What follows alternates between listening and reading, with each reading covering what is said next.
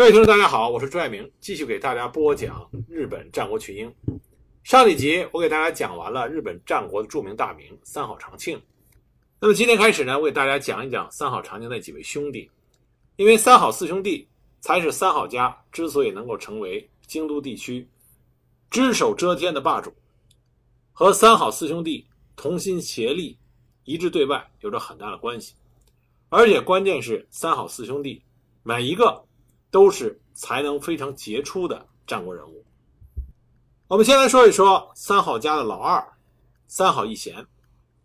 三好义贤还有个名字叫做三好实修啊。我们看到史料里边写到，三好实修和三好义贤这是一个人。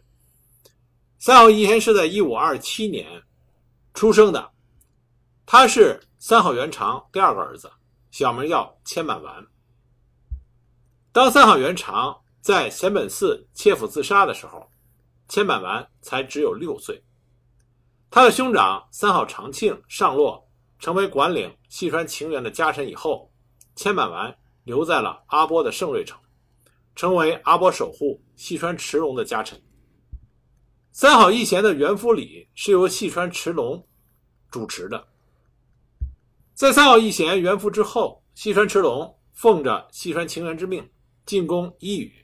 三好义贤从军作战，根据目前的史料来看，这应该是三好义贤的出阵。之后，他又奉命进攻赞岐当地豪族安富氏。不过，这两场战役，三好义贤的战功都是非常有限。他真正立功的是在1549年率领阿波军上洛援助兄长的江口之战。江口之战充分显示了三好家四兄弟同心协力的这种兄弟之情。这场战役，长庆如果没有得到三个弟弟的接应，只凭他在越水城的兵力，要打赢是非常困难的。细川持龙的父亲支持是情缘父亲成元的同母哥哥，虽然成元成为了细川京兆家的养子，但是两兄弟的感情依旧非常好。支持是成元对抗细川高国的重要助手，自然他的儿子持龙也成为了堂弟情缘的得力助手。当三好长庆和情缘反目成仇以后，这就连带着影响到了细川持龙和三好义贤这对君臣的情感。特别是情缘出王逃到了若狭之后，他有重回京都的意思，那阿波的军队就成为情缘能否如愿以偿的关键。阿波的兵力是控制在持龙和义贤这对君臣的手上，如果两人的意见一致，他们所认可的那一方。自然就会成为胜利的一方。但是三好义贤与三好长庆的兄弟之情，远远超越了他与细川直龙之间的感情，所以三好义贤一定是坚持的站在他兄长三好长庆的一方，这样他就和细川持龙产生了冲突，终至形成了对立。一五五二年，三好义贤在得到四弟石河一存的帮助下，突袭了细川直龙。在板东郡建兴寺，将池龙刺杀致死。同时，他肃清了重臣中亲细川的势力。关于义贤为什么与池龙产生对立，历来有着各种的见解。最可信的说法呢，是说因为三好长庆在京都权势的扩张，他与细川晴元产生对立。那么，几乎是在兄长的关心下长大的义贤，理所当然地站在了长庆的一边。可是细川直龙却是支持晴元，并且得到了多数家臣的赞同。那么义贤在聚集力量的同时，与池龙的关系进一步恶化。感到自己处境危险的义贤决定先下手为强，所以杀掉了自己的主君，也就是细川直龙。杀死直龙之后，义贤立了池龙的儿子细川真之，当然这是个小孩子，把他作为傀儡而掌握了细川家的实权，可以支配阿波国一带。为他的兄长三好长庆在京畿的行动成为坚实的后盾，给予长庆有力的支持。但是对义贤不满的阿波国人众，在三好势力的支配下，始终怀着不安的情绪。那么第二种说法认为，当时细川直龙计划要拥立阿波公方足利义东，成为继任将军，但遭到了属下三好义贤的反对。池龙对于自己的意见。居然因为义贤一个人的阻挠而不能实行，感到非常的愤怒，所以当时形逐于色，还屡次跟左近说一定要杀了义贤，这样才能够安心。听到这个消息以后的三好义贤觉得自己的处境非常危险，所以顾不得以前曾经立下的誓言，趁着池龙游山的时候毫不防备，于是就下手暗杀了他。第三个说法认为，三好义贤这个举动是为了要抢夺细川直龙的爱妾冈本氏。这个冈本氏呢，以姿容妖艳而著名。她嫁给直荣以后，生有一子，这就是后来被拥为家主的细川真知。也有研究者认为，真知实际上是三好义贤与冈本氏私通以后的私生子。冈本氏在嫁给三好义贤之后，又生了两个孩子，但这并不代表她真心的喜欢义贤。义贤死后，冈本氏还先后嫁给了小原长房、长宗我部元亲为妾。他的一切行动都是以保护他自己和孩子为优先。那么这种说法是说三好义贤他是为了爱情而谋杀主君，这在日本战国是基本不可能的。只不过因为这个带有血腥气味的绯闻是老百姓最喜欢的饭后谈资，所以才会被流传。谋杀主君这种事儿有悖伦常。当时强力的细川家臣为了这件事引发了骚动，为了平息非议。三好义贤意识到必须得到阿波公方的承认，来使自己的行动正当化，所以在西川池龙遇刺后的第三天，义贤请出了阿波三好氏的长老，已经出家为僧的三好如三，拜托他到平岛公方馆就刺杀事件与当前的局势进行疏通。如三以亲交的身份面见了足利义东，然后委婉的解释说这件事事发仓促。是因为义贤遭到了主君莫名的憎恨，对自己的处境感到不安，迫不得已采用这样的非常手段以图自保，仅此而已。攻方所领的土地家臣之行一如往期，丝毫没有更动。三好一族会像细川家一样对攻方竭诚尽忠，而且三好义贤已经立了细川持龙的儿子细川真知来继承家主之位。这个孩子天资聪明，以后一定是重振家业。至于说宫方留在盛瑞城的母亲青云院，我们认为保护她的人身安全是我们三好一族的责任，所以特地来传递平安的消息，也请青云院继续的留在盛瑞城。说完，深深的鞠了一躬。足利东在细川池龙的养育下度过了少年时代，并且在池龙的支持下，确保了平岛领地始终稳固。而池龙居然就这样突然的被刺杀致死，这让足利义东不仅是怒不可及，他当时就说：“自作主张杀了细川直龙，做出这么不留余地的行为，现在这样说又是站在谁的立场呢？我不需要你的解释，还是快点回去吧。”看见义东如此愤怒，如三当时回答说：“这似乎不是情绪可以解决的问题，请再慎重的考虑考虑，并且表示他会留在这里等待最终的答复。”但是足利义东始终坚持，并以驱逐相威胁，那么如三只能停止斡旋活动，返回了盛瑞城。那么这件事过去以后，足利义东自己也想，他的生身母亲青云院作为人质被软禁在盛瑞城，有鉴于此，不顾母亲的安危，直接移到其他的国家去，实在是不足取，倒不如留在平岛，这样可以确保一家上下的安全。而这个时候，三好义贤在拥立了细川真知之后，也对细川家的家臣们说：“之所以暗杀细川直龙公，支配阿波全土，实在是不得已而为之，只是为了自保。而众家臣，你们没有一个人切腹殉主于地下，也说明直龙公的死是天运使然。我会优厚的照顾他的儿子细川真知，使他接受良好的教育。”说完这番话以后，他真的将细川真知带回到自己的府邸去养育。但是细川家的家臣并没有善罢甘休，很快细川的家臣佐野丹波守就以讨伐暗杀雇主君池龙的奸贼三好义贤的名义起兵复仇，并且得到了九米义弘为首的一批武士的支持，但很快他们失败了，佐野丹波守和九米义弘相继战死。三好家在阿波的统治更加的坚固。为了帮助兄长长庆在京都的政治活动，三好义贤再次渡海，击破了河内的传统势力田山高政和安殿执政，不久返回了阿波。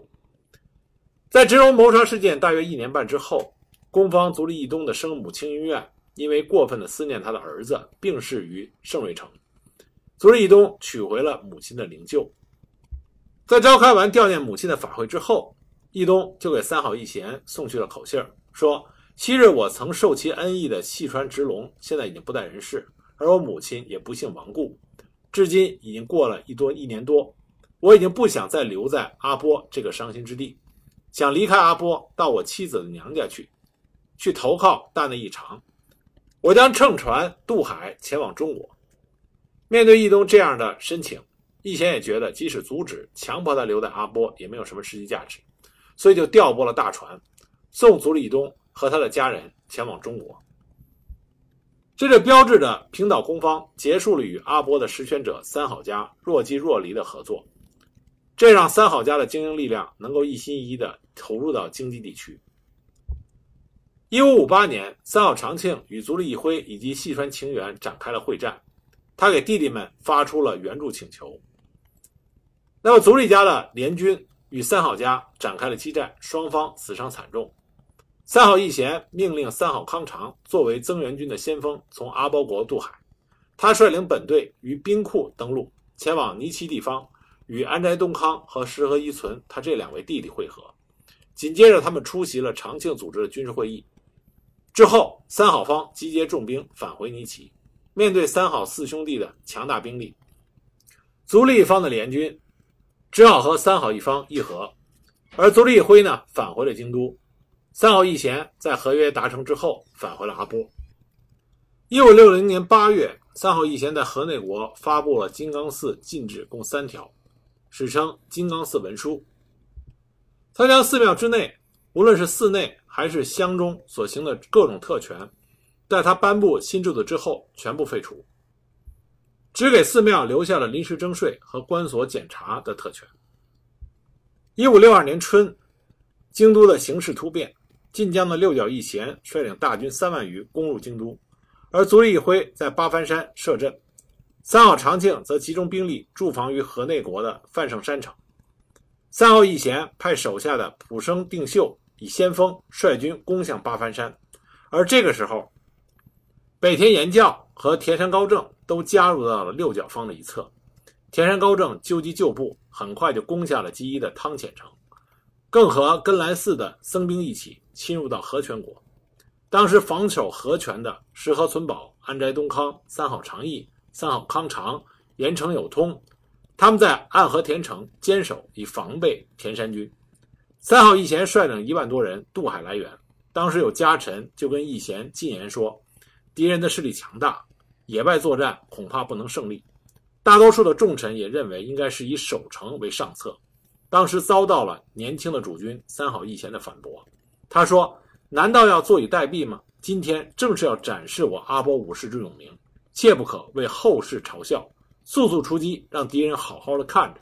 所以三好义贤率领部队立阵于九米田寺的山上。关于九米田合战，我们在讲三好长庆的时候已经给大家具体的讲过。尽管三好义贤作战勇猛，并且指挥若定，但是他的命运不济，先是被铁炮击中，最后身死沙场。他享年是三十六岁。也是铁炮进入到日本战国以后，第一个被铁炮击伤的武将。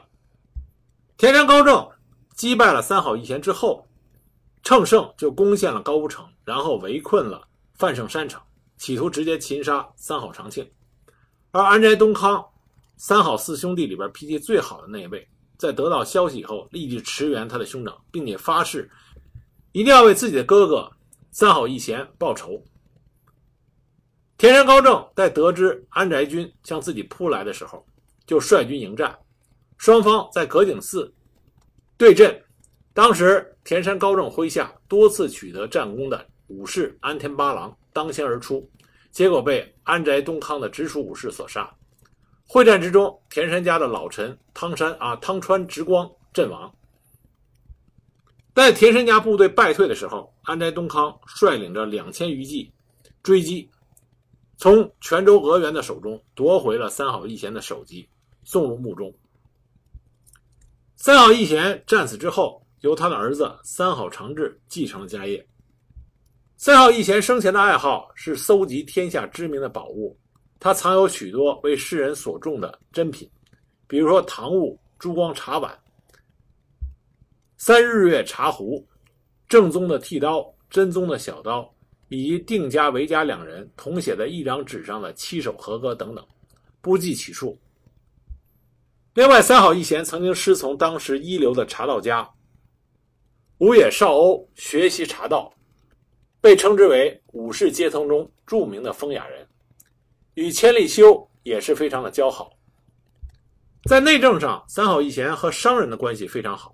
三好长庆经常利用三好义贤与商人们的友好关系来进行交易。另外，我们都知道，日本战国京畿地区佛教盛行。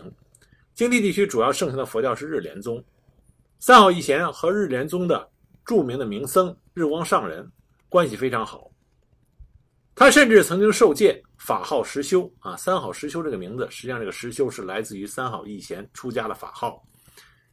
他曾经建立了妙国寺，请日光上人就主持之位，这对于三好家稳定经济地区有着很大的好处。但他所带来的负面影响就是。三好义贤的根本地区阿波本地实际上是法华宗，那么对于三好义贤改宗，阿波地区的法华宗徒们非常的不满，这加深了三好义贤与不少阿波本地重臣间的不信任。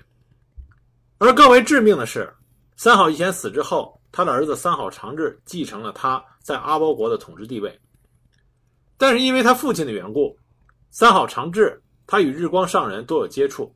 对日光上人非常的尊重，就受到了日莲宗教义的影响，所以最终三好长治做出了一个极为疯狂的举动，勒令阿波一国改奉日莲宗，这使得三好家最终在阿波地区的统治彻底的崩塌。了。这里还要说一个非常有趣的译文，就是三好义贤最终战死的时候，他手里拿的是一把名刀，这把刀叫做石修光中，而这把刀后来在本能寺之变的时候。被织田信长手持着与叛军激战，但是很可惜，这把名刀在大阪城陷落之后下落不明。这就是三好四兄弟中排名第二的，也是三好长庆最为倚重的三好义贤的一生。